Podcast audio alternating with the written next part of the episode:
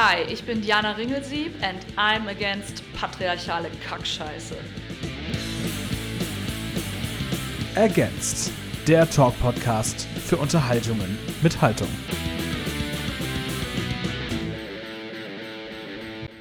Hallo und herzlich willkommen zu Against. Mein Name ist Tom und ich freue mich sehr, euch jetzt begrüßen zu dürfen zum zweiten Teil des Interviews mit Diana Ringelsieb. Diana war so nett, sich die Zeit zu nehmen, ein extra langes Gespräch aufzunehmen.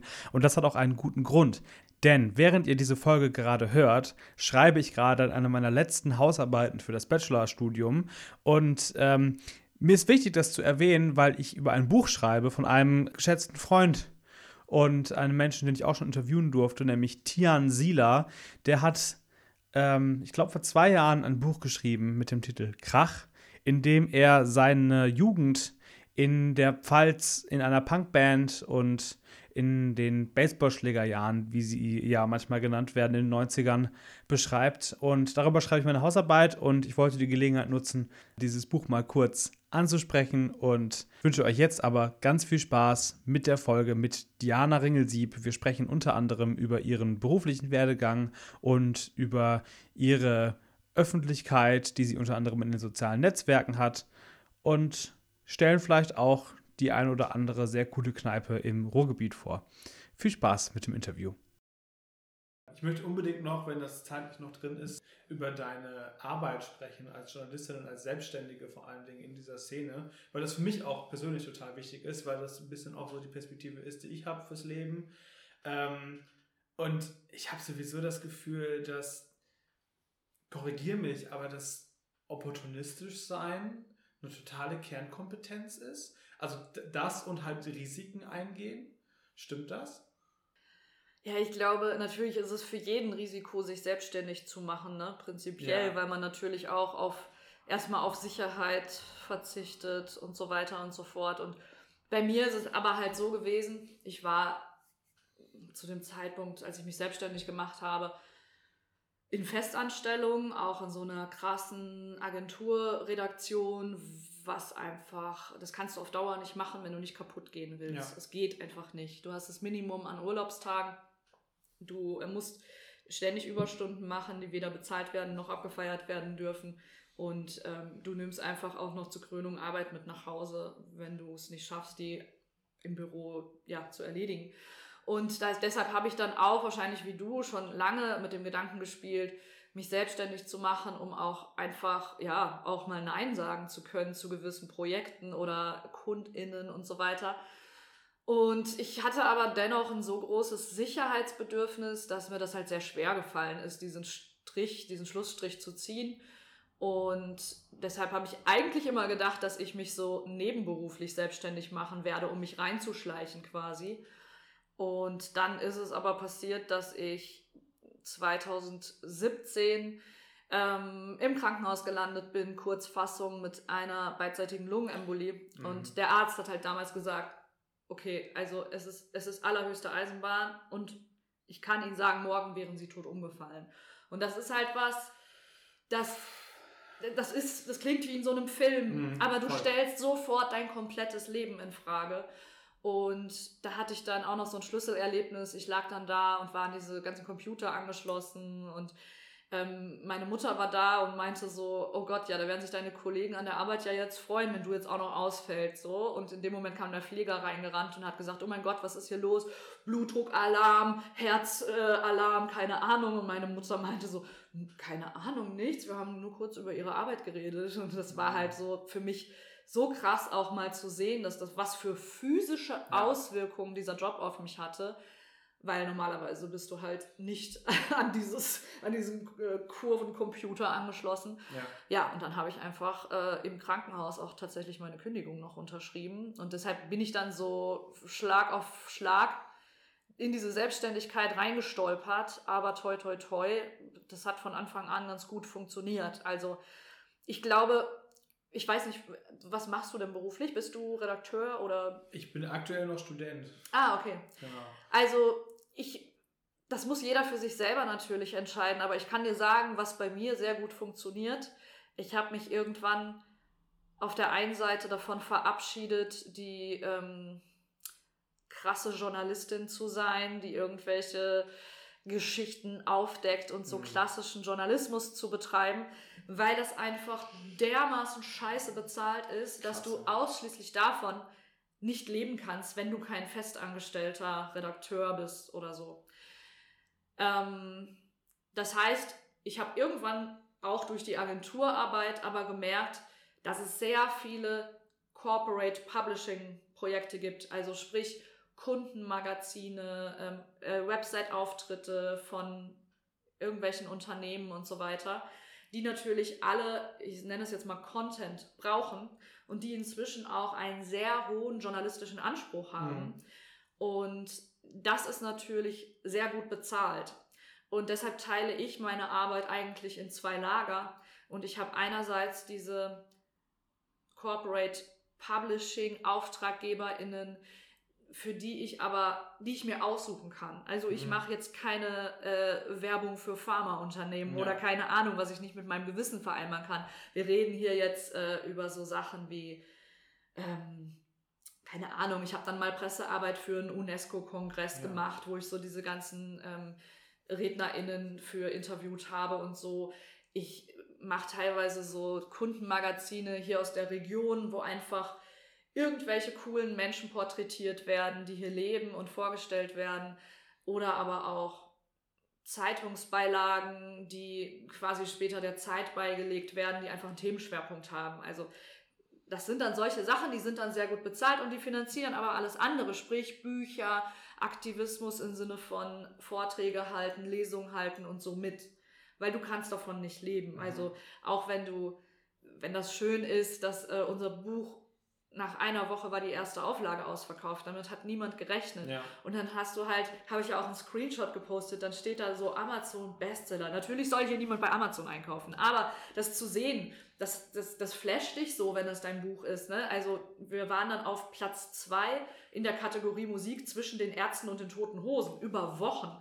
Und das ist natürlich mega. Ja. Und dann merkst du aber, dass die Leute denken, boah, krass, die hat einen Bestseller geschrieben, so, der geht's jetzt gut. Ja, ja Pustekuchen. Also ja. ich musste einfach dafür sparen vorher mit meinen Unternehmensaufträgen, dass ich einfach zwei Monate oder drei in Vollzeit an dem Buch arbeiten konnte. Also, und ich rede von morgens bis nachts. Ähm, das heißt, da darf ich mir eh keinen Stundenlohn ausrechnen, beziehungsweise da habe ich keinen für bekommen. Und das jetzt im Nachhinein, was ich zum Beispiel, also verdienen tut man ja, verdienen ist schon in Anführungszeichen gesetzt, ja nur was bei Lesungen, wenn du dann auch noch, mhm. wenn du vielleicht so eine kleine Gage kriegst und dann noch Bücher verkaufst. Aber letztendlich sind die in ganz Deutschland verteilt und es geht auch einfach für Spritkosten drauf ja. und für das Ganze drum und dran. Das heißt, es trägt sich nicht selbst. Da muss man einfach Kompromisse machen. Und deswegen ist für mich die beste Lösung gewesen, dass ich Wege finde, ja, die eine Seite durch die andere zu finanzieren. Ich finde es so lustig, dass du eben gesagt hast, dass es sich ein bisschen wie im Film anhört, wenn du das so erzählst. Ich habe zur Vorbereitung den Und dann kam Punk Podcast gehört und muss mich da ganz kurz mal bedanken bei den Leuten, weil ich das auch schon für äh, die Folge mit Ren gemacht habe und auch für die Folge mit Lulu machen werde. Und ich bin so dankbar, dass die mir so viel Arbeit abnehmen, indem sie in, drei, in drei Stunden kompakt da diese Wahnsinns-Backstory zu jeder äh, Person irgendwie hinbrettern. Das ist ein großer Luxus aus Recherchesicht. Grüße! Grüße, genau. Das muss ich, muss ich gerade mal ganz kurz machen, weil das, ich benutze das so schamlos, das muss man wenigstens mal honorieren. Äh, aber ich habe das gehört und habe auch gedacht, boah, das, wer spielt dich denn in der Verfilmung? das, so, das ist, ist echt so eine Achterbahnfahrt äh, in deinem Leben hinter dir, die wirklich filmreif ist.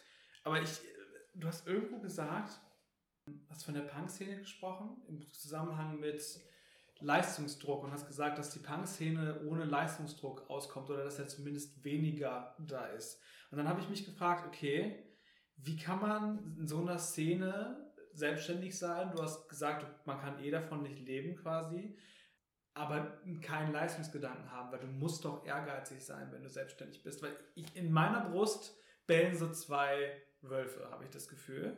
Der eine will erfolgreich sein und will Karriere machen und will total große Dinge machen. Du sagst, du hast was mit den Broilers gemacht, letztes Jahr mit den Toten Hosen auch, mit großen Punkbands, diesen Geltungsanspruch habe ich halt auch irgendwo. Und auf der anderen Seite habe ich diesen Wolf, der sich vor ein paar Tagen ausgerechnet hat. Ich hatte jetzt vor einer Woche das erste Mal so einen Moderationsjob, für den ich 300 Euro bekommen habe. Der mir ausgerechnet hat, okay, wenn ich das jetzt viermal im Monat mache, kann ich meine Wohnung bezahlen und meine Lebensmittel. Das reicht doch eigentlich. Dann habe ich die restlichen äh, 27 Tage im Monat frei. Ist doch auch schön.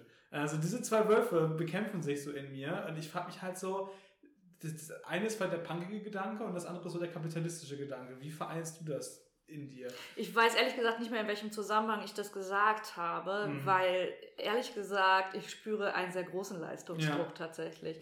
Ähm, und natürlich, diese zwei Wölfe oder Engelchen und Teufelchen auf der Schulter, die habe ich auch, ganz klar. Und ich meine,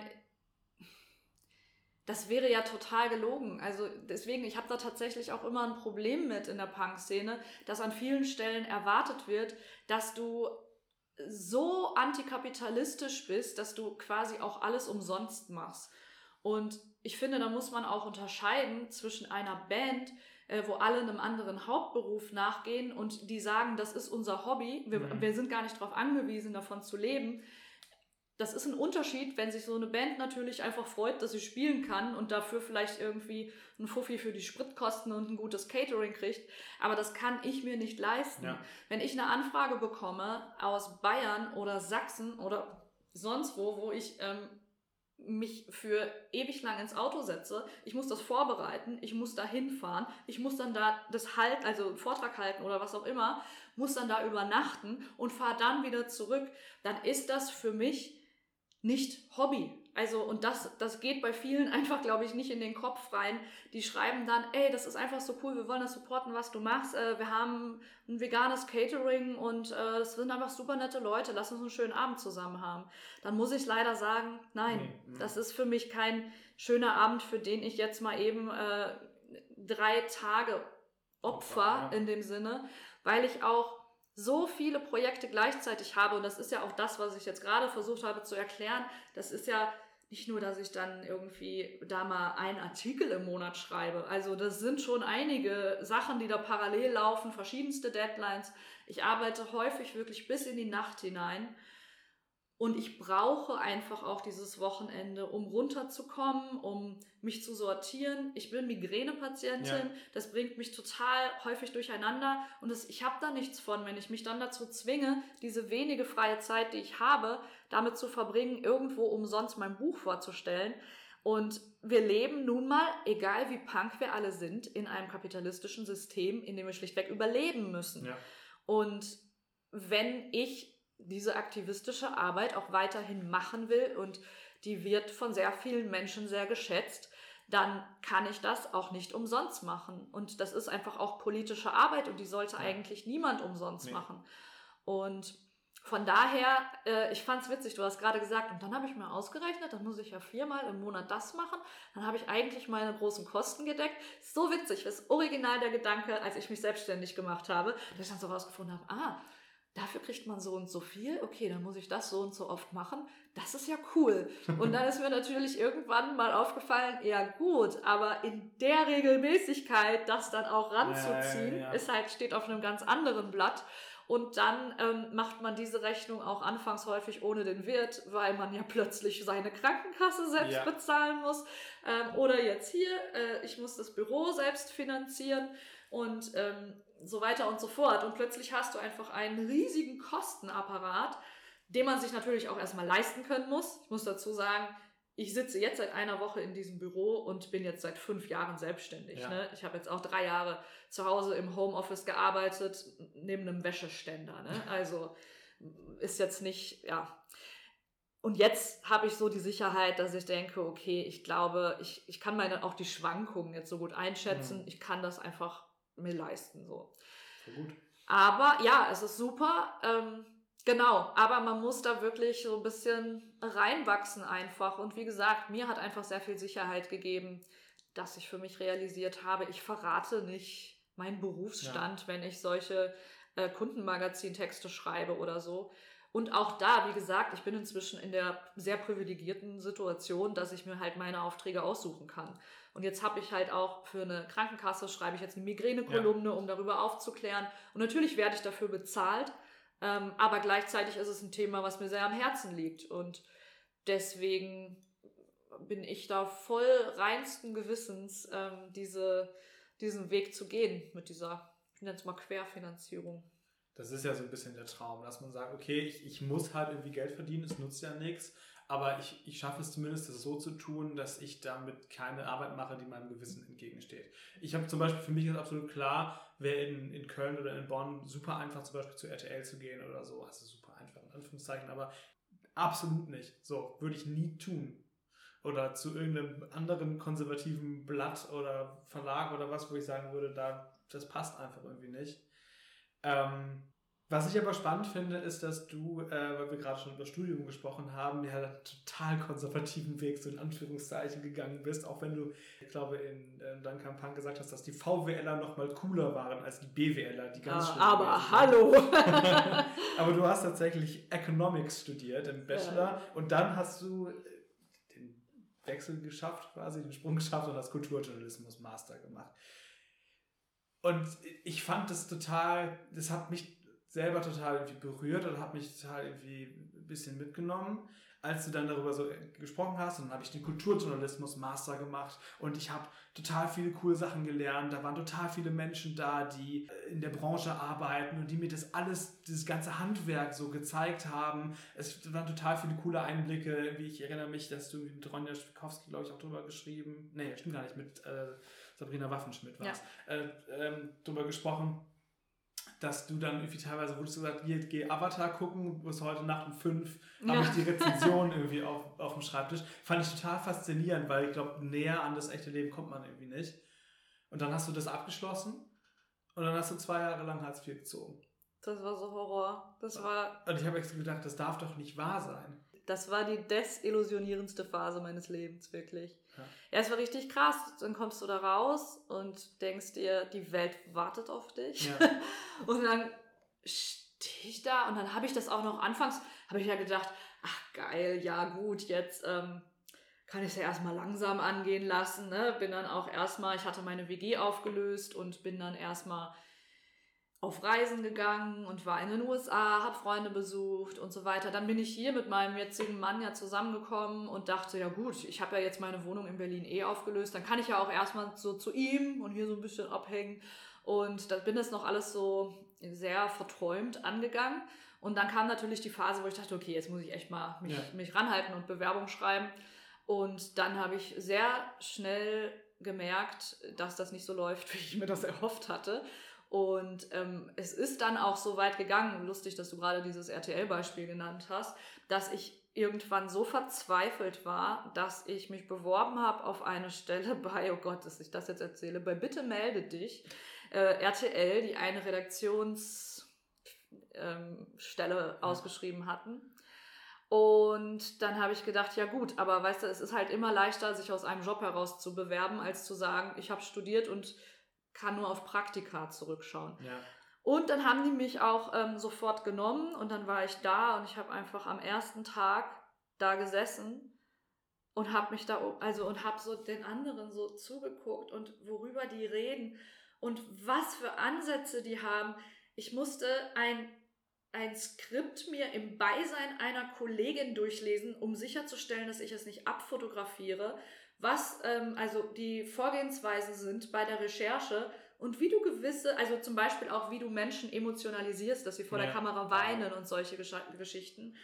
Und ich habe mir das dann den Tag lang angeguckt und dann bin ich nach Hause gefahren und dann habe ich den Schlüssel in einen Briefumschlag gepackt, habe ihn dahin geschickt äh, und äh, denen eine E-Mail geschrieben, dass ich nicht wiederkomme. Und also, das heißt, ich war trotzdem bin ich mir dann ja treu geblieben. Also es war einfach, ich, es ist aus der Verzweiflung heraus entstanden, aber ich habe sofort festgestellt, okay, also nee, so tief kann ich einfach nicht sinken. Da verrate ich viel zu viele meiner auch journalistischen Ideale mhm. einfach. Und ja, ich sag ja immer, ich war eigentlich nie arbeitslos, weil ich habe auch in diesen zwei Jahren immer Vollzeit gearbeitet. Ähm, damals noch für das Punkrock-Fanzine, was zu der Zeit ja auch am Kiosk immer erschienen ist, äh, wo ich zum Kernteam gehörte und auch das Schlussredigat gemacht habe und auch die großen Specials äh, selbst recherchiert und geschrieben habe und so weiter. Das heißt, ich war rund um die Uhr ausgelastet, aber das waren immer so Jobs, das, das war auch, ich war auch bei Century Media mal und habe eine Elternzeitvertretung gemacht. Aber letztendlich war das dann meistens, lief das auf so eine 450 Euro Basis ja. hinaus. Und das konnte ich mir einfach, davon kannst du nicht leben. Also das ist einfach unmöglich. Und da waren dann auch so, so seltsame Situationen. Es war alles einfach so traurig. Ich weiß noch, dass ich mal in einem Vorstellungsgespräch war und da ging es um Volontariat. Das hat mich eh schon total abgefuckt, weil ja, ich eigentlich, ja, ja, ich, ich war ausgebildet so. Und dann habe ich schon meine Ansprüche so zurückgeschraubt, um den scheiß Fuß in die Tür zu kriegen. Und dann habe ich mir ein, ich weiß nicht mehr, ich glaube ein zweistündiges Vorstellungsgespräch oder so gegeben mit einem Typ, damit der dann schließlich am Ende sagte, ja, also jetzt ist es bei uns so, Sie müssten jetzt, um für das Volo in Frage zu kommen, erstmal ein Jahr lang ein Praktikum bei uns absolvieren. Wow. Ja, wow, habe ich auch gedacht. Also danke, dass Sie meine Zeit verschwendet haben, so irgendwie. So, ne? Genau. Ja. Und dann habe ich gesagt, also okay, und äh, darf ich mal fragen, also wie viel, äh, mit, also was kriegt man dann dafür in diesem Jahr? Wie ist das bezahlt? Und dann meinte er, ja, da kriegt man denke ich mir jetzt aus, ich weiß nicht mehr genau, aber 400 Euro oder irgendwie sowas war das. Und ich habe ihn einfach nur so fassungslos angestarrt und habe gesagt, so ja, und wie soll ich jetzt Ihrer Meinung nach ein Jahr lang mit abgeschlossener Ausbildung davon leben, um dann in Frage zu kommen, ein Volo zu machen. Ne? Also ja. wahrscheinlich gab es diese Stelle gar nicht. Nee, die wollen so. billige Arbeitskräfte. Genau. Und dann war seine Antwort, wie ich mir das leisten könnte, ich könnte mir das aussuchen, Hotel Mama oder Hotel Freund. Mhm. Wow. Ja, und dann bin ich einfach auch da ich bin wortlos aufgestanden und bin gegangen und habe ich bis heute, das ist so viele Jahre ja. her, male ich mir aus, was ich ihm hätte vor den Latz knallen ja, ich, können. Ich merke das gerade, das ist oh. wie wütend dich das macht. Das ist total, das ist richtig gemerkt. Ja, ja das ist einfach. Kann ich total verstehen. Das sind so Situationen. So Hotel fick dich. Ja, du in der Situation, du bist einfach, du, du glaubst gar nicht, was da gerade um dich herum passiert. Ja. Das ist so ah, absurd. Es macht mir ein bisschen Angst, ehrlich gesagt, weil ich habe nicht mal dieses, also ich könnte noch, aber ich habe ehrlich gesagt keine Lust nach Berlin zu ziehen. Ich habe nicht mal diesen Pfad jetzt für mich so rausgeguckt, dass ich irgendwie diesen geilen Master Kulturjournalismus habe, von dem ich total das Gefühl habe, dass er total hilfreich ist, sondern ich habe halt irgendein popeliges Geisteswissenschaftsstudium und mache halt nebenbei mein Ding. Und ich bin eigentlich recht selbstbewusst, was meine Fähigkeiten angeht, aber das hast du ja auch alles. So, und trotzdem will es jetzt nicht auf die Schnauze fallen äh, nennen, aber trotzdem musst du so. das dann so hinnehmen, dass das erstmal so für zwei Jahre deine Lebensrealität ist. Das ist schon irgendwie was, was ich so krass finde. Ich glaube, wenn ich das jetzt rückblickend so bewerte, das Beste ist, du musst halt einfach ins Machen kommen. Ja. Also der Punkt ist, wenn du erstmal drin bist. Und so war es dann auch. Mein Gedanke war ja immer, ich muss mal irgendwo den Fuß in der Tür haben. Und so ist es dann tatsächlich gewesen. Sobald ich meine erste äh, Festanstellung hatte, war alles andere ein Selbstläufer. Du musst einmal haben. was ja. haben. Und ich, du kannst auch anfangs was machen, was nicht hundertprozentig deinen Idealvorstellungen entspricht, meiner Meinung nach. Ähm, nur, dass du nicht in dieser, dich aus dieser Phase heraus bewerben musst, zu sagen, ich habe keine Praxiserfahrung. Ja. Also ich glaube, das ist das, weshalb ganz viele auf die Schnauze fallen. Ja. Und da waren auch ja einige aus dem Studium mir, glaube ich, dann so einen Schritt voraus, die halt im Studium dann schon ihr Praktikum bei der Taz gemacht haben oder was weiß ich wo oder beim äh, RBB oder so, weil die hatten dann natürlich durch das Praktikum schon den Fuß in, diesen, Tür, in diesen Türen, wo du dann Geld verdienen und arbeiten kannst. Ja. Ich habe meine Praktika halt äh, super schlau, alles äh, im Printmagazin, Musik-Printmagazin so, ja, ja. gemacht, die einfach in dem Moment, wo ich fertig war, ja gerade vor dem Peak sind. der, ja genau, das waren noch die letzten Zuckungen ja, so, ja, ja, bevor die Print einfach komplett gestorben oh, ist. Das heißt, die haben in dem Moment, da wo ich den Fuß in der Tür hatte, ich habe ja dann für die auch alle freiberuflich geschrieben, bezahlt und so weiter und so fort. Aber die haben halt niemanden mehr eingestellt, weil die mussten Stellen reduzieren. Das war auch, also bei mir kam einfach sehr unglückliches Timing noch dazu. Das heißt, ähm, ja, ich, ich will auch niemandem Angst machen, also ganz im Gegenteil, ich kriege auch häufig Anfragen von Menschen, die selber in dem Bereich arbeiten wollen und so. Und ich, ich möchte da überhaupt niemanden entmutigen, auf gar keinen Fall. Aber es ist halt schon der zähe Kampf, der einem häufig prophezeit wird, leider. Davon darf man sich dann nicht abschrecken lassen. Du hattest den Fuß in der Tür und die haben abgeschlossen für immer. Die haben für immer, ja. Also ja. die gibt es tatsächlich alle nicht ja, mehr. Also da gibt es vier Magazine, für die ich regelmäßig geschrieben habe, die alle weg sind. Wobei ich sagen muss, du hast dann da irgendwie auch erzählt, dass du dann teilweise, was ich auch manchmal mache, ich versuche mir im Studium alles so zu drehen, dass es für mich passt. Ja. Zum Beispiel, ich muss jetzt eine Hausarbeit schreiben über kulturelle Identität und ich habe mir da jetzt ein Buch ausgesucht, was ich mal gelesen habe von einem Autor mit Punk-Vergangenheit, Tian Sieler, der seine Jugend in den 90er Jahren in irgendeinem Kaff in, in der Pfalz da aufgearbeitet hat. Fantastisch. Liebe ich es, wenn ich sowas machen kann. Und du hast dann die Gelegenheit genutzt, hast gesagt, okay, ich soll eine Projektarbeit machen. Gehe ich mal zwei Monate auf Tour mit einer Band. Der absolute Hammer. Kann ich so nachvollziehen. Würde ich ja. auch machen. Ein Traum. Ja, voll. Ja, aber es also fällt dir dann halt später ein bisschen vor ja, die Füße, ja, ne? Also, so, ja. naja, war eine mega geile Zeit, möchte ich nicht wissen. Ja. ja, jo, keine Ahnung. Ich meine, letztendlich hat es aber ja schon, wenn man das jetzt, wenn man jetzt heute, und jetzt ist das ja über zehn Jahre her. Wann war ich dann fertig? 2012 war ich fertig. Oh Gott, das ist elf Jahre her, dass ich den Abschluss gemacht habe. Wenn man jetzt heute einen Schritt zurückgeht und guckt auf diesen gesamten mhm. Weg, den ich gegangen bin, dann hat davon schon vieles Sinn ergeben. Dann hat davon natürlich auch Sinn ergeben, dass ich erstmal bei diesen inzwischen gestorbenen Printmagazinen als Musikjournalistin quasi äh, gearbeitet habe. Sonst würde ich jetzt vielleicht nicht äh, an dieser Doku mitarbeiten, wo ich allein letztes Jahr 40 Bands für interviewt habe. Also, ne, das, das zahlt sich schon alles irgendwann aus. Davon bin ich überzeugt. Aber man muss einfach zwischendrin auch immer mal wieder so einen kleinen Reality-Check machen. Ähm, was ich damals gemerkt habe, mir ist auch irgendwann mein ganzer Punk-Background so ein bisschen vor die Füße gefallen, weil das hat, äh, glaube ich, auch in vielen Vorstellungsgesprächen zu Vorurteilen geführt. Okay ähm, dass man mich vielleicht auch deshalb gar nicht bei diesen ganz seriösen Dingen so gerne haben wollte. Mhm. Und das ist was, da habe ich auch sehr mit gestruggelt und ich habe zu dieser Zeit auch irgendwann so Sachen gemacht. Ich habe dann zum Beispiel ich habe ja immer bunte Haare zum Beispiel und habe dann mein Bewerbungsfoto irgendwann nur noch schwarz-weiß gemacht, damit man nicht sieht, dass das bunte Haare sind ah. und habe die Piercings auf den Bildern rausgenommen Krass. und habe bei den Vorstellungsgesprächen natürlich äh, einen Blazer angezogen, damit man die Tattoos nicht sieht und so weiter und so fort. Aber trotz allem hast du, wenn du mich gegoogelt hast und mein Name, ich bin nicht Max Mustermann, ne? Ähm, dann findest du mich und keine andere Diana ja. Ringelsieb, denn die gibt es einfach ja. nicht. Und dann hast du halt damals gezeigt bekommen, ah ja, okay, die sitzt mit einem Glas Bier auf dem Festival und interviewt Punkbands, von denen ich noch nie gehört habe, dann ist die für mich äh, in meiner WDR-Sendung äh, vielleicht nicht die richtige. Ja, und ja, da habe ich dann wirklich sehr mit gestruggelt, dass ich auch erstmal mein Punk-Image ein Stück weit loswerden musste, um, ich sage jetzt mal in Anführungszeichen, äh, seriöse Erfahrungen zu sammeln, Krass, ja. dass es dann irgendwann keine Rolle mehr gespielt hat. Und inzwischen ist es so, dass ich mir das ja sogar zum Markenzeichen machen ja. konnte. Und wenn du dir jetzt meine Website anguckst, dann stehe ich da und ich zeige alle meine Tattoos und meine Haarfarbe und ich habe ein Bengalo in der Hand. und ähm, das ist inzwischen, schreckt es komischerweise niemanden mehr ab, weil ich jetzt diese ganzen Referenzen ehemaliger KundInnen und Projekte da stehen habe. Und dann kriege ich Anfragen von den spießigsten Leuten, die plötzlich mal ein bisschen Pep in ihre ja, Redaktion ja, bringen wollen. So, aber dennoch hätte ich so nicht starten können. Dann ja, hätte es alle abgeschreckt. Krass.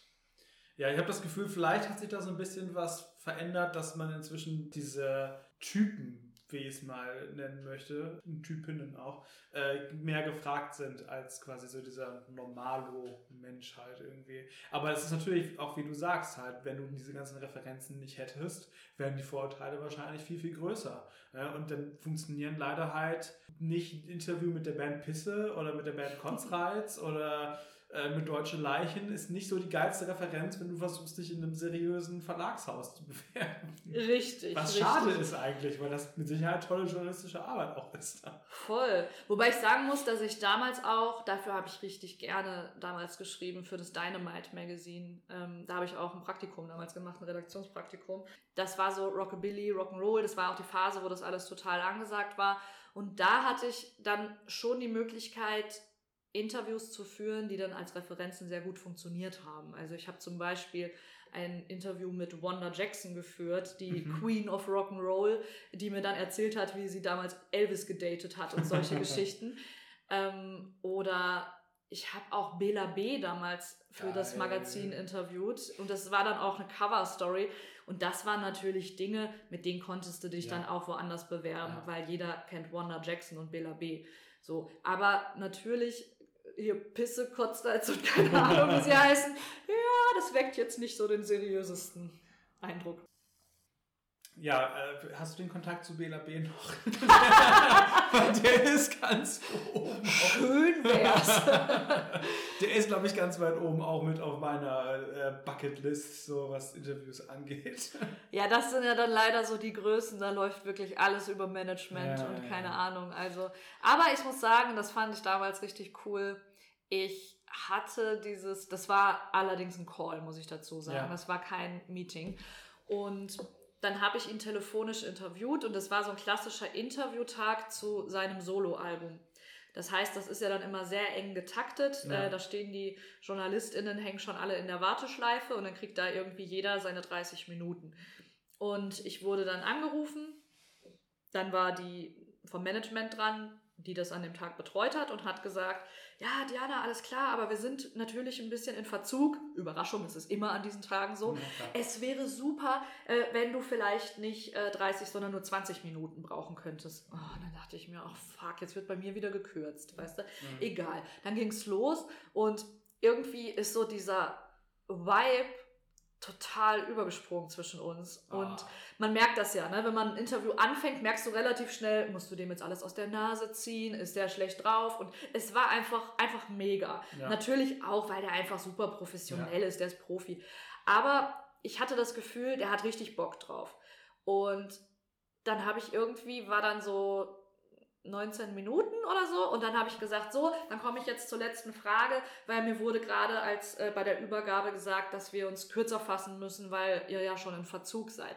Und dann hat er gesagt, jetzt will ich dir mal was sagen. Die Leute hängen da alle in der Warteschleife, weil die mit mir sprechen wollen. Und am Ende bestimme ich, für wen ich mir wie viel Zeit nehme. Und ich würde sagen, wir reden jetzt noch ein bisschen weiter. Das macht nämlich richtig Bock. Und dann haben wir 40 Minuten geredet. Das heißt, ich habe im Endeffekt dann, ich sollte mich 10 Minuten verkürzen, aber ich habe 10 Minuten mehr oh. gekriegt als alle anderen. Das geht und, runter wie Butter. Boah, wirklich. Und das hat mich so gefreut. Ich habe einfach gestrahlt wie ein Honigkuchenpferd. Und am nächsten Tag habe ich eine Mail bekommen und also von der, die mich gebeten hatte, äh, mich kurz zu fassen. Und ich dachte, oh, oh, mhm. was kommt da jetzt? Und dann schrieb sie, hey, ich soll dir nochmal liebe Grüße ausrichten. Es hat ihm so viel Spaß gemacht. Und auf welches Konzert möchtest du? Er äh, schreibt dich, also du kriegst eine Gästeliste plus eins. Und ich dachte, oh mein Gott, das war ja auch so ganz am Anfang.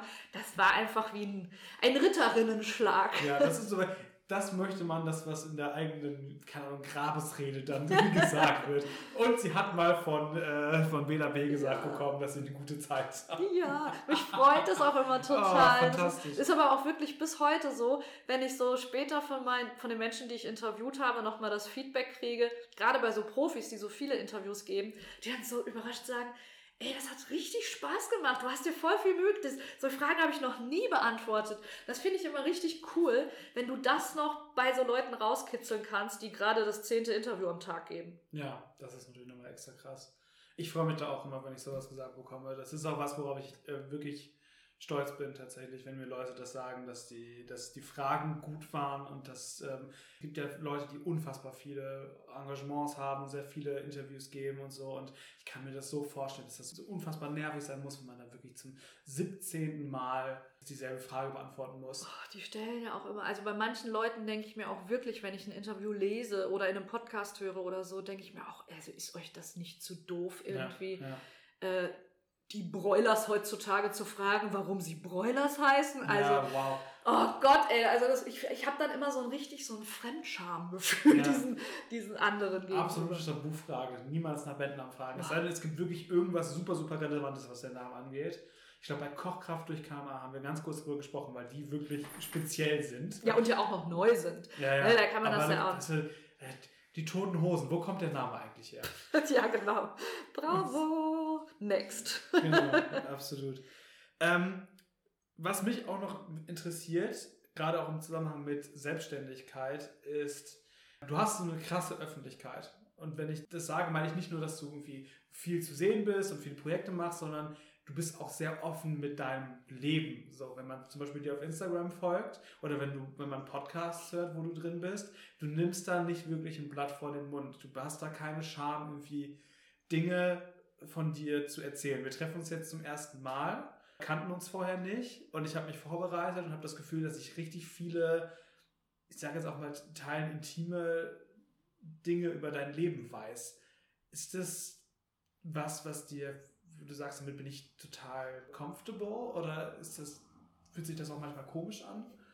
Also ich habe definitiv meine Grenzen. Ja. Ich glaube, das kommt auch vielen Menschen so vor, als ja. wüssten sie alles über mich, weil ich natürlich auch viel preisgebe, aber ich weiß sehr genau, was ich preisgebe und was nicht. Und da habe ich einfach meine Grenzen, über die ich auch dann nicht spreche oder wo ich dann auch sehr bewusst einfach ähm, was in der Antwort ausspare oder nicht tiefer drauf eingehe und zu einem anderen Thema überleite. Ähm, aber das, was ich preisgebe, da stehe ich auch hinter. Und was mir immer wichtig ist, zum Beispiel, wir hatten jetzt das Thema Hartz IV gerade. Mhm. So, das ist was, das ist mir in dieser Phase das ist mir so peinlich gewesen. Ich wollte, dass das niemand erfährt. Das hat sich wie Versagen angefühlt. Und jetzt, wo ich diese Phase ja seit Jahren überwunden habe, möchte ich das nicht mehr ausradieren, weil ich möchte darüber sprechen, weil ich weiß, dass da draußen ganz, ganz viele Leute sitzen, die gerade von der Uni kommen und gerade in dieser Phase sind. Und mir hätte das damals so viel gegeben, zu hören von einer Person, die ich als erfolgreich wahrnehme, dass es der genauso ging einfach. Und das Gleiche gilt halt auch für ja, alles, was so in diesem äh, persönliche Erfahrung, in diesem ganzen Sexismus-Ding angeht und so weiter. Das, ich finde es einfach wichtig, dass man Identifikationsmöglichkeiten bietet. Und ich bin da recht schmerzfrei, äh, gerade was Instagram angeht. Ähm, ich habe ja auch, was sehr viele Leute sehr abgefeiert haben, äh, letzten Sommer äh, eine USA-Reise gemacht und ich habe einfach täglich so krasse, also so viele Stories gemacht mhm. und quasi die Leute mit auf diese Reise genommen, dass ihr, wie Ronja mir später erzählt hat, dass sie zu der Zeit auf Festivals Plattenstände hatte und die Menschen zu ihr gekommen sind und gesagt haben, hast du schon die neueste Folge von Diana ist im Urlaub gesehen? Voll geil, was sie heute gemacht hat. So. Und da habe ich einfach auch wieder mal gemerkt, ähm, ich habe sogar vor dem Urlaub gesagt, ich weiß gar nicht, ob ich Stories machen werde, ja. weil vielleicht habe ich auch keinen Bock drauf und ich möchte einfach mit meinem Partner einfach auch mal Internet abstellen mhm. und vielleicht mal ein Foto posten alle drei Tage.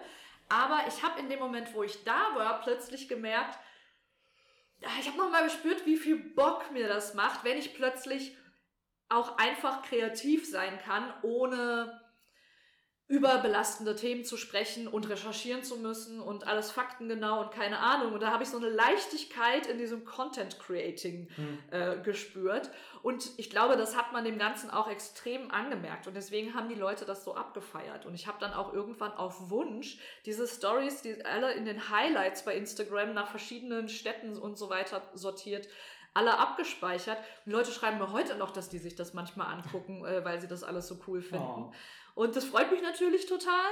Aber da ist jetzt zum Beispiel einfach der Fall, da würden andere ganz klar die Grenze ziehen und sagen, in meinem Urlaub hat die Öffentlichkeit nichts ja. zu suchen. Und äh, das war für mich aber das reinste Vergnügen. Das Schön. hat mir einfach Spaß gemacht.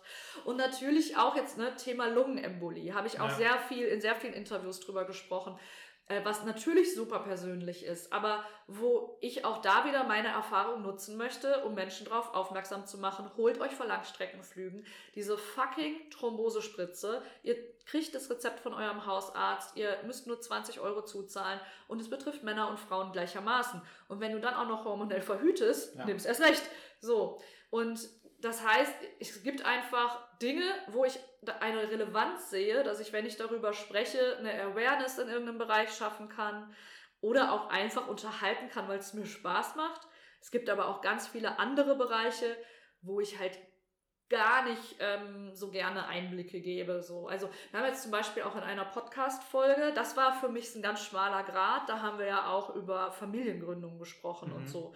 Und das ist ein Thema, was mich seit Jahren unfassbar beschäftigt und was ja auch ein sehr persönliches Thema ist zwischen meinem Partner und mir und wo ich dann wirklich auch im Nachgang auch noch ein paar Sachen rausgeschnitten habe, weil es Mhm. mir dann doch zu persönlich wurde. Ähm, aber es gehörte einfach thematisch natürlich zur Folge älter werden dazu, dass Ja. man sich als Frau ab einem gewissen Punkt auch diesen Nachfragen ständig nach der Familienplanung stellen muss. Aber ja, es gibt definitiv Themen, wo ich sage, okay, das ist mir jetzt zu privat einfach. Das ist übrigens die Podcast-Folge, der ich mich noch nicht gestellt habe. Also ich höre jetzt gerade ganz fleißig eure Frauenkampftag, feministischer Kampftag-Special. Ah, Finde ich super. Und ich habe die ersten zwei Folgen gehört, aber älter werden ist tatsächlich für mich auch so ein Thema, das hat, glaube ich, bei mir und auch in meiner Beziehung, ist mit sehr vielen Komplexen verbunden, habe ich das Gefühl. Das liegt auch daran, dass meine Freundin und ich einen Altersunterschied haben und deswegen teilweise so eigentlich in derselben Lebensphase sind, im selben Lebensabschnitt sind, aber mit einer anderen Perspektive darauf gucken, ähm, weil halt eine Person jünger ist als die andere und deswegen das Gefühl hat, noch mehr Zeit zu haben, ein Stück weit halt. Und deswegen denkt aber die andere Person das andere Alter halt trotzdem mit. Und das ist ein ganz krasser Komplex. Und wir sind eigentlich noch, also ich bin ein gutes Stück jünger als du, glaube ich, kann ich so offen sagen. Ähm, aber trotzdem ist so, gerade älter werden und sich damit auseinanderzusetzen und auch mit dem Verlust, der dann vielleicht damit einhergeht, auseinanderzusetzen, irgendwie für mich auch ein total emotionales ist Ding. so. Ja, Ja. absolut. Ja, und es ist halt einfach auch biologisch so, dass du dich mit gewissen Themen ab einem gewissen Alter auseinandersetzen musst. Ja. Ob du willst oder nicht. Und jetzt im Hinblick auf Familiengründung ist es eben auch so, dass du dich ja nicht nur dafür entscheiden kannst, auch das Thema so lange aufzuschieben, bis dir die Entscheidung abgenommen wird, ist ja auch eine Entscheidung. Ja. Und deswegen ist das ach, sehr kompliziert, sehr komplex, kann ich dir nur zustimmen. Dann machen wir nochmal zum Abschluss jetzt nochmal ein bisschen was Einfacheres, weil wir jetzt gerade in Essen sind und ich bin mit 17 aus Essen weggezogen. Ich bin in, am Anfang meines Studiums am 18 geworden. Das heißt, ich war immer zu jung für die wirklich guten Clubs hier, oder wenn es die überhaupt gibt in Essen. Keine Ahnung. Punk in Essen, wo geht man da hin? Ich kenne das Don't Panic und das Turok, aber das ist auch nicht wirklich Punk. Das Turok boykottiere ich Okay. aus Gründen, Okay. die auch vielleicht im Buch zu finden sind. Und ähm, dann bleibt nicht mehr so viel. Ähm, das Don't Panic mag ich sehr gerne. Mhm. Da gehe ich auch regelmäßig hin und fühle mich da sehr wohl und auch gut aufgehoben. Und ähm, ansonsten natürlich die Freak Show. Okay. Kennst du die gar nicht? Nee. Okay, dann hast du hiermit den Auftrag, bei deinem nächsten Essenbesuch Ja. die Freak Show in Stele aufzusuchen. Es ist der coolste Club, finde ich, den es hier gibt. Und ähm, also Manuela und ihr Partner haben da einfach was auf die Beine gestellt. Das kann man sich nicht ausdenken. Das ist auch schon mal. Ich habe da mal einen Artikel drüber geschrieben und das, die waren auf jeden Fall in so einer ganz krassen Liste der krasse, der coolsten Clubs der Welt. Okay. In der Top Krass. 10, glaube ich. Ähm, ich glaube, um es nur kurz anzudeuten, wohin die Reise geht, das ist ein Kellerclub und die haben diesen, das ist relativ klein und dieser ganze Laden ist, den haben die selber durch so Gips und Pappmaché und so, so krass gestaltet und das dann alles angemalt, dass du zum Beispiel, die Bühne ist ein klaffendes Maul und die Band spielt in diesem Mund und hinten baumelt das Zäpfchen so, weißt du? Fantastisch. Ähm, an der Bar kannst du ähm, auf einem Pferdesattel sitzen. ähm, die Türgriffe zu den Toiletten sind Dildos. Also okay. ich glaube, you know what I mean. Ja, ich Geh dahin, guck dir das an. Okay, das, ja. Und die beiden sind so super nett einfach. Das ist so ein richtiger Herzensladen. Ich bin allerdings, muss ich auch dazu sagen, viel zu selten da. Ähm, jetzt gerade auch Corona-bedingt hatten die natürlich lange zu und dann habe ich mich aber auch so ein bisschen unwohl gefühlt, weil das natürlich so ein kleiner, enger Raum ist. Ja, verstehe. Ähm, so, dass ich jetzt wirklich schon länger nicht da war. Und äh, ja, aber der Weg äh, lohnt sich. Hm. Dann noch eben eine Musikfrage. Du bist ja Hip-Hop sozialisiert und dann quasi zum Punk konvertiert worden. Was ist denn aktuell so dein Go-To-Song oder Album, was du gerade hörst? Oh wow.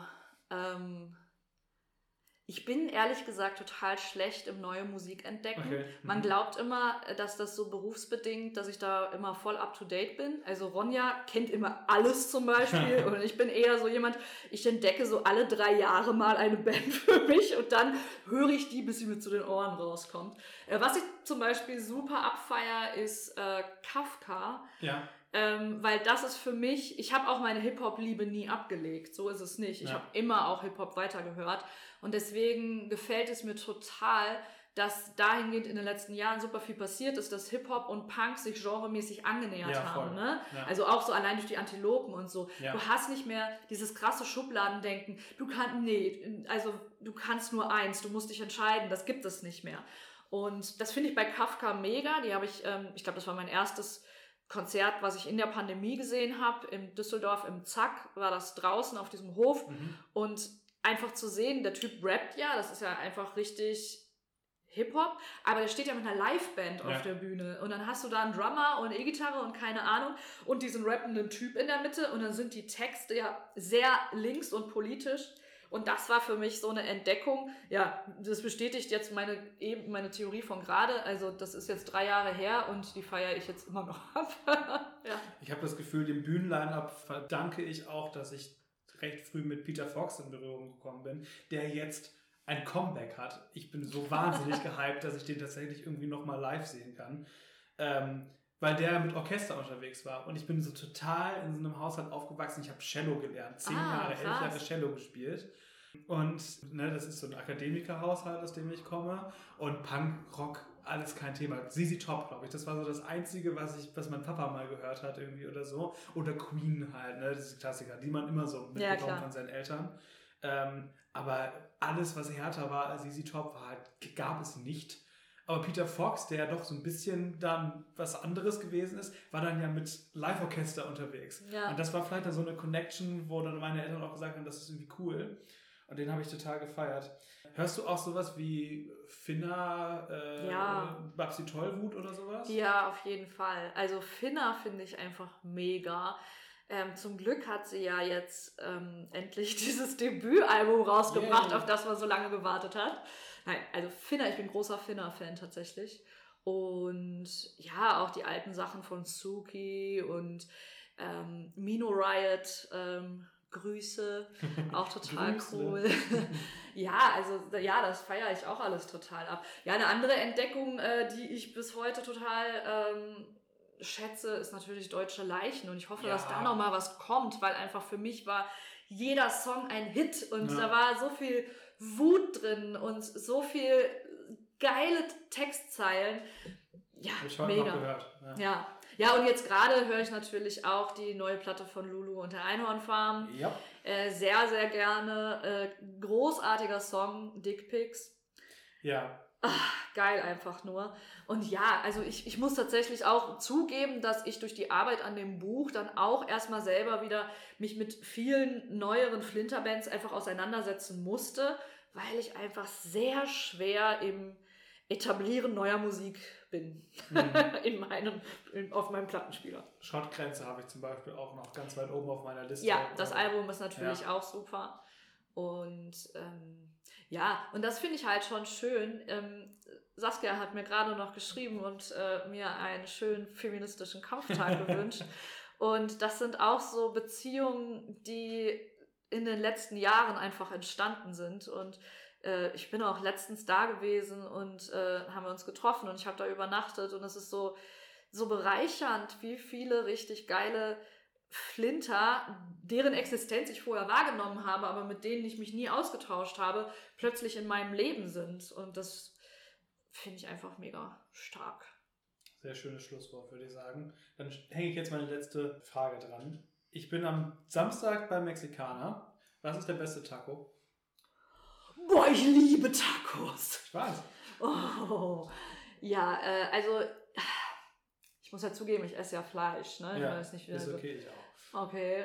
Ähm, am liebsten eigentlich Hähnchen. Es muss auf jeden Fall Koriander mit drin sein. Oh, oh, Jetzt ich scheiden raus. sich die Oh Gott, Geister. ja, raus. Ja, okay, ich esse okay. gerne, ich Ja, esse gerne ist okay. Seifentacos. Ist okay. Nein, in meinem Mund Schmeckt fantastisch. schmeckt's fantastisch. Ja. Auch wenn es viele nicht nachvollziehen können. Und äh, ich habe tatsächlich gestern Abend mir erstmal ein Burrito gemacht, weil mexikanisch ja, mein Lieblingsessen ja. ist einfach. Neben italienisch. es gibt. Es, Neben vietnamesisch. Ja, ja, ja, ja, genau. Ich esse einfach sehr gerne, halten wir das Dito, fest. Dito, da sind wir, glaube ich, im selben Geiste. Ja, aber mexikanisch ist fantastisch. Oh. Oh, ich, bin auch so ein Fan von Säure und die können gut mit Säure umgehen. Oh, also da muss, oh, jetzt wächst du Erinnerungen in mir hier, äh, ach, Miami und auch äh, LA, ne, sind ja beides durch die Mexiko-Nähe, äh, hast du einfach das geilste Fastfood. Ja, oh, ne? oh. Und schon alleine auch in den USA, dass einfach so Ketten wie Taco Bell da ja. einfach zum Alltag gehören. Hallo, warum gibt es das nicht hier? Weißt du, was eines der besten Essen gewesen ist, die ich in meinem Leben gegessen habe, an das ich aktuell nicht rankomme, was ich furchtbar finde? Ich habe auf dem Punkrock Holiday in Slowenien an einem Grill in einem Food ja, Court ich auch mal, ja. ein Philly Cheesesteak gegessen. ich habe mir das, glaube ich, während des Festivals drei oder viermal geholt, weil es mich so unfassbar umgeworfen hat. Es war so wahnsinnig lecker. Es war so unfassbar gut aufeinander abgestimmt. Es hat mich, das explodiert heute noch mit dem Kopf. das klingt Meine gar Freundin nicht beschreibt das gerne immer noch, dass ich da mit geschlossenen Augen gesessen habe und es da reingebissen habe und einfach nur äh, gedacht habe, mein Mund explodiert alles. Wirklich, da muss ich gerade dran denken. Es ja. gibt einfach nichts Geileres als gutes Essen. Ja. Wirklich. Ist so. Ja. Daran sollte man nicht sparen. Okay, ich bedanke mich jetzt ganz herzlich. Möchtest du noch für irgendwas Werbung machen? Die Lesungen sind da jetzt. Äh, ich glaube, wenn die Folge erscheint, sind die Lesungen Geschichte. Ja. Ähm, dann würde ich noch mal darauf aufmerksam machen. Wer Lesungen veranstalten möchte zum Thema Punk ist Fuck, Ronja ist ziemlich ausgebucht. Für mich sind es jetzt vorerst die letzten, weil ich in anderen Projekten stecke. Schaut auf unserer Seite www.punk-s-fuck.com vorbei und da könnt ihr auf alle AutorInnen zugreifen und die, die Lust darauf haben, haben ihre Social-Media-Kontaktdaten oder E-Mail-Adressen angegeben. Das heißt, ihr könnt die alle anschreiben und zu Veranstaltungen einladen. Äh, die lesen auch ähm, aus dem Buch und können das vorstellen. Das gehört zum Konzept. Und da freuen wir uns sehr, wenn die Message weiter in die Welt hinausgetragen wird. Und ansonsten, ähm, wenn ihr ja jetzt hier gerade im Podcast-Fieber seid, dann schaut auch mal bei meinem vorbei. Krawalle und Liebe. es ist wirklich ein großes Hörvergnügen, muss ich sagen. Man sehr, sehr gut auch nebenbei hören, auch wenn die Themen ernst sind. Ihr macht das so, äh, sagen wir in Anführungszeichen locker, aber sehr angenehm ähm, sodass man sich damit auseinandersetzen kann. Genau. Und dann noch der klassische Sermon, gerne Bewertung dalassen, äh, auf ja, Instagram Auch hier, genau. genau ja. Lasst mal ähm, Sterne da, ähm, Instagram folgen, äh, alles in eure Story packen und mit euren FreundInnen teilen, ganz wichtig. Und genau. ja, dann sind wir schon happy, wenn sie das machen. Das wäre toll. Ja. ja. Und dann hören wir uns wieder. Äh, in der nächsten Folge dann mit der großartigen Lulu. Es reißt nicht ab. Ah, Lulu, ich freue mich für dich und für Lulu. ja. Grüße. Macht's gut, bis zum nächsten Mal. Ergänzt. Der Talk-Podcast für Unterhaltungen mit Haltung.